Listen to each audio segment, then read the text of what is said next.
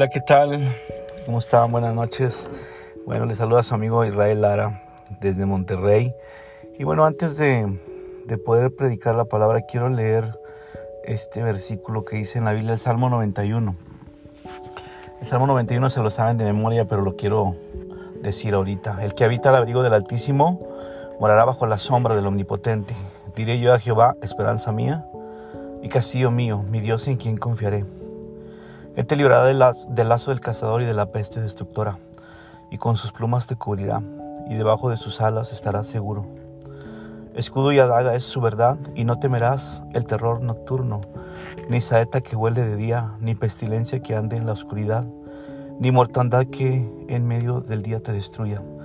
Caerán mil, caerán a tu lado mil y diez mil a tu diestra, mas a ti no llegará, ciertamente con tus ojos mirarás y verás la recompensa de los impíos.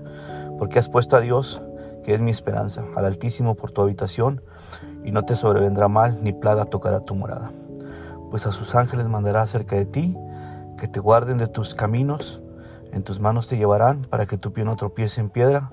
Sobre el león y el áspid pisarás, y hollarás al cachorro del león y al, y al dragón. Por cuanto en mí ha puesto su amor, yo también lo libraré. Le pondré en lo alto por cuanto ha conocido mi nombre y me invocará y yo le responderé. Con él estaré yo en la angustia y lo libraré y le glorificaré y lo, saciaré de larga vida y le mostraré mi salvación. Este es el Salmo 91. Eh, y luego también quería leerles el otro versículo que, que es para hoy. Amos 3, 7, 8 dice, porque no hará Dios, porque no hará Nada Jehová el Señor sin que se lo revele su secreto a sus siervos los profetas. Si el león ruge, ¿quién no temerá? Si habla Jehová el Señor, ¿quién no profetizará? Con estos dos versículos empiezo la plática del día de hoy acerca de los cuidados de Dios. Hace una hora, eh, es un testimonio, hace una hora me intentaron atacar. Eh, ya usted sabe que ando en la noche en el taxi. Ya había dicho esto antes, pero esto fue ahorita. Este, iba a recoger a una persona y, era una calle cerrada. Y todos los días que salgo del trabajo me pongo en las manos de Dios, oro a Dios, oro por mi familia, por mis hijas, por su mamá, y oro en lenguas y, empiezo a, a, a, trabajar contento como siempre y voy adorando a Dios. Y ahorita les acabo de leer el versículo, nada hará Dios sin que se lo revele a sus siervos los profetas. Y cuando hice, cuando recibo el pedido de esta carrera hace una hora, eh, sentí muy fuerte, pues peligro, ¿no? Y pues yo tenía que, era, era una señora, me estaban pidiendo una señora, pero era una calle cerrada y en eso, pues me, mm, cuando llego al lugar, en vez de como llegar, me pongo como de salida y, y mandan una advertencia a la aplicación de peligro.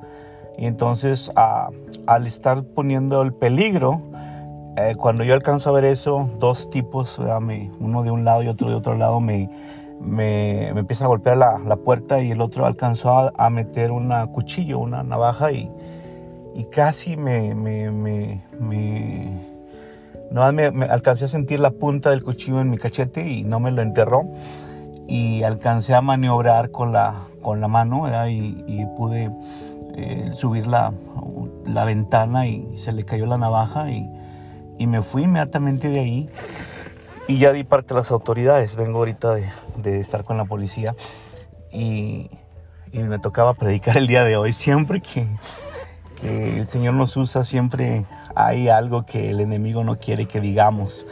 Me ha pasado en radio, me ha pasado cuando voy a lugares a predicar. Cuando estaba en México, eh, la primera vez que vine, un cohete le cayó a mi hija en, en, su espalda mientras yo estaba predicando en México. Y siempre hay resistencia cuando uno predica la palabra de Dios. Y hoy me tocaba predicar y, y hace una hora pasó esto, ¿no? Eh, estuvo muy cerca de, la navaja del cuello, pero gracias a Dios nomás me picó un poquito el cachete, pero no, no, me, no me lo enterró. Y estaba un poquito asustado, pero eh, alcancé a reaccionar esta vez. Nada hará Dios sin que no se lo revele a sus siervos los profetas. Y el Salmo 91, el que habita al abrigo del Altísimo morará bajo la sombra del Omnipotente. ¿Qué tan importante es eh, una vida de oración? para todos los aspectos de la vida. Qué tan importante es estar en la presencia de Dios, porque estar en la presencia de Dios es como es tener las antenitas bien, bien, bien eh, dispuestas eh, a, estar preparado, discerniendo de dónde viene.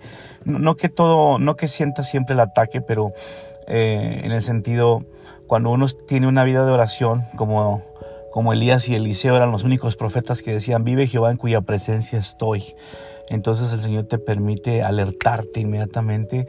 Eh, y, bueno, pues alcanzó la aplicación a, mandarme el área de peligro pero ya, ya los tenía enfrente a estas dos personas y gracias a Dios no pasó a mayores. Eh, la navaja se quedó aquí en el carro y ya se la entregué a las autoridades y todo y di mi reporte. Eh, sí estaba un poquito, un poquito alterado, pero gracias a Dios estoy bien, estoy tranquilo, estoy en paz.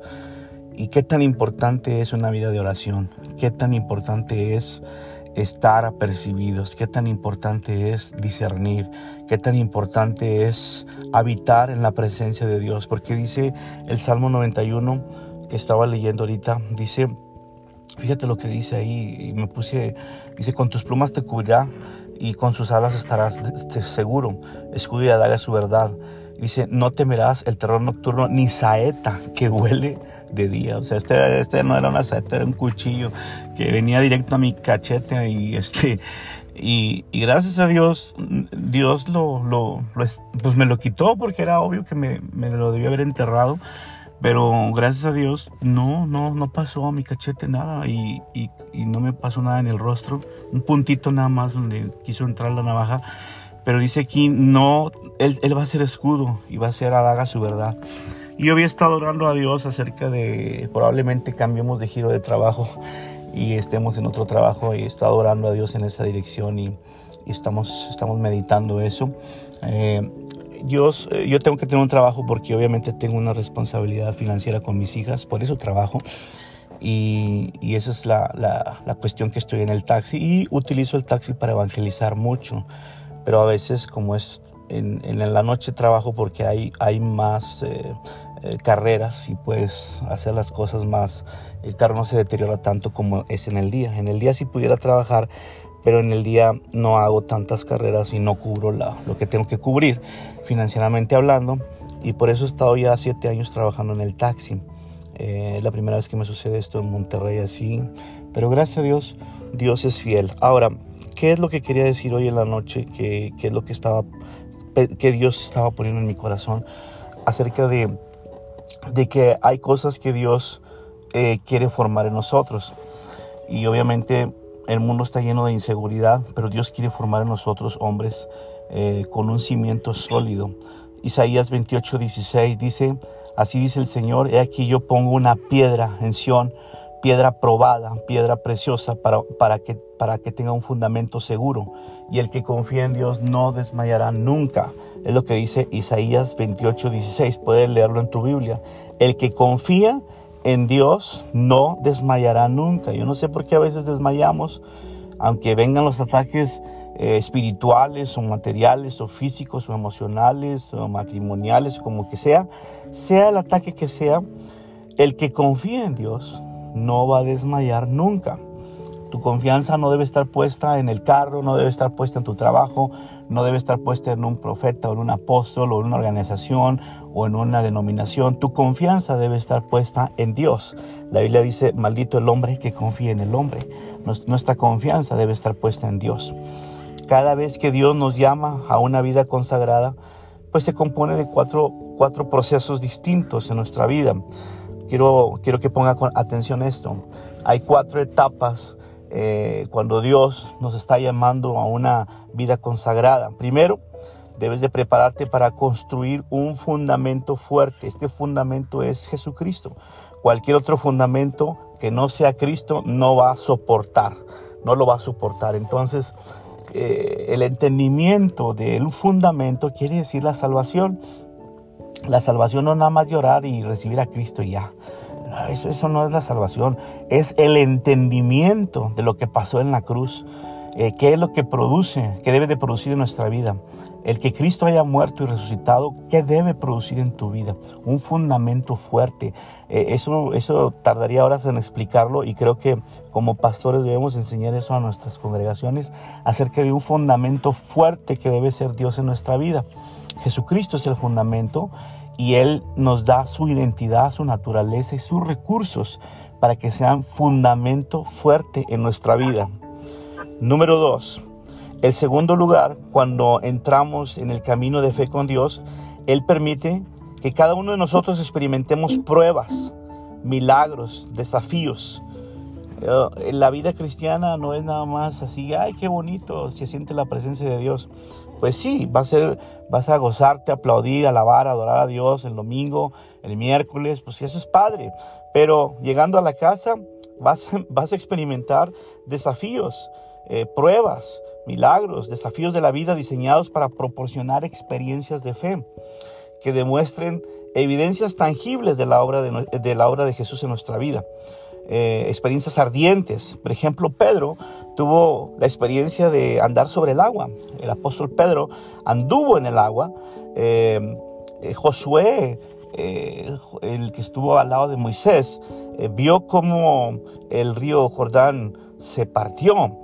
Eh, estas experiencias en los hombres de Dios construyeron la fe de estas personas y la profundidad y el ancho de nuestra vocación está directamente proporcional a las experiencias de fe que Él permite que cada una de nuestras vidas pasen.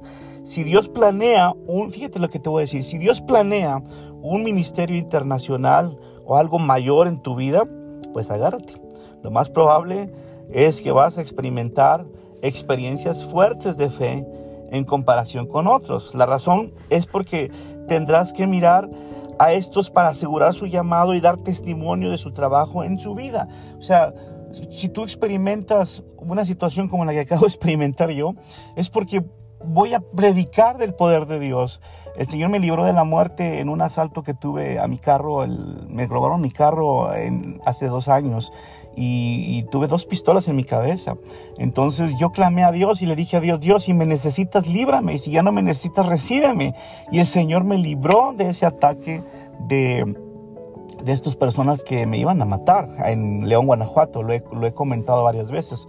Entonces, ¿qué, hizo esto? Una experiencia de fe fuerte en mi vida, de, poder, de que Dios existe. hemos orado por personas que han pasado secuestros y Dios les ha liberado. Hemos orado por gente con cáncer, hemos orado por gente eh, que tiene problemas difíciles en su vida y Dios les ha sanado. Hay evidencias. Entonces, yo no, yo no soy nadie, es Jesús dentro de mí que provoca estas cosas él te hace pasar por estas situaciones, que tú veas el poder de Dios para que esto llegue a ser una evidencia de que el poder de Dios va a estar contigo. Te libró de la muerte, te libró de la enfermedad, te libró de, una, un, un asunto financiero fuerte, te va a librar de la cárcel, te va a librar de donde esté. Sí, Jesús es tu fundamento número uno. Y dos, Él permite un proceso difícil para que la fe forje carácter. La fe en Dios va a forjar carácter. ¿Y cómo va a forjar carácter? Nada más cantando en la iglesia y leyendo la Biblia. ¿Así se va a forjar la fe? Pues estás bien equivocado.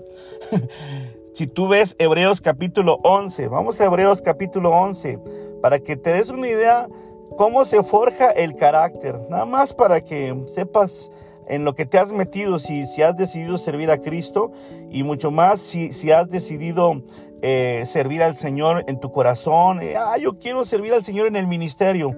Mira nada más lo que te espera. Para aquellas personas que aman el ministerio y que quieren ser usados por Dios y que ya están adentro, pues ahí nada más les va tantito. Hebreos capítulo 11, versículo, no lo voy a leer todo, pero fíjate lo que, lo que dice aquí. Hebreos 11, versículo 12, por la cual también de uno ese casi muerto salieron como las estrellas del cielo una multitud y como la arena inmutable que está a la orilla del mar. Conforme a la fe murieron todos estos sin haber recibido lo prometido, sino mirándolo de lejos, creyéndolo y saludándolo, confesándolo que eran extranjeros y peregrinos sobre la tierra. Fíjate, eh, ellos, versículo 16, anhelaban una patria mejor. Esto es una celestial, por lo cual Dios no se avergüenza de llamarse Dios de ellos, porque les ha preparado una ciudad. Voy al versículo, porque está hablando de los hombres de Dios, eh, lo que pasaron. Es muy largo el versículo, pero fíjate lo que, lo que pasó con estos hombres que forjaron su fe. Dice el versículo 33, por fe conquistaron reinos. Lo que forja carácter es conquistar reinos hicieron justicia, alcanzaron promesas, taparon bocas de leones, apagaron fuegos impetuosos, evitaron filo de espada, como ahorita hace una hora, sacaron fuerzas de la debilidad. A lo mejor no te quieren ni levantar de tu cama, pero sacaron fuerzas estos hombres de la debilidad. Se hicieron fuertes en batallas, pusieron fuga a ejércitos extranjeros. Las mujeres recibieron sus muertos mediante resurrección, mas otros fueron atormentados no aceptando el rescate a fin de tener una mejor resurrección. Otros experimentaron vituperios y azotes y prisiones y cárceles apedreados, aserrados, puestos a prueba, a filo de espada, anduvieron de aquí para acá cubiertos con pieles de ovejas y de cabras pobres, angustiados, maltratados, del cual el mundo no era digno, errando por los desiertos, por los montes, por las cuevas, por las cavernas de la tierra. Yo creo que tú y yo no hemos ido ni a, ni a una cueva. Pero miren estos que están mencionados aquí. La fe forja carácter.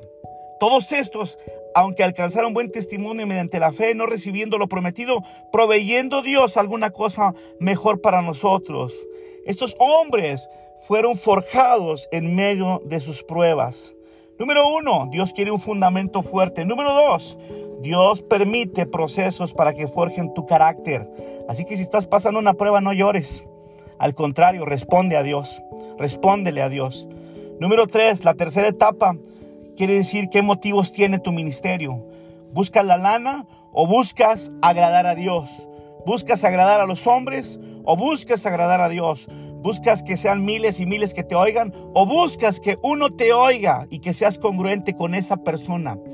¿Buscas las luces, los estruendos o buscas la humildad? ¿Qué es lo que estamos buscando? ¿Agradar a Dios o agradar a los hombres? En esta tercera etapa Dios prueba los motivos. ¿Qué motivos tenemos? Proverbios 16, 2 dice que los pensamientos son pesados por el Señor.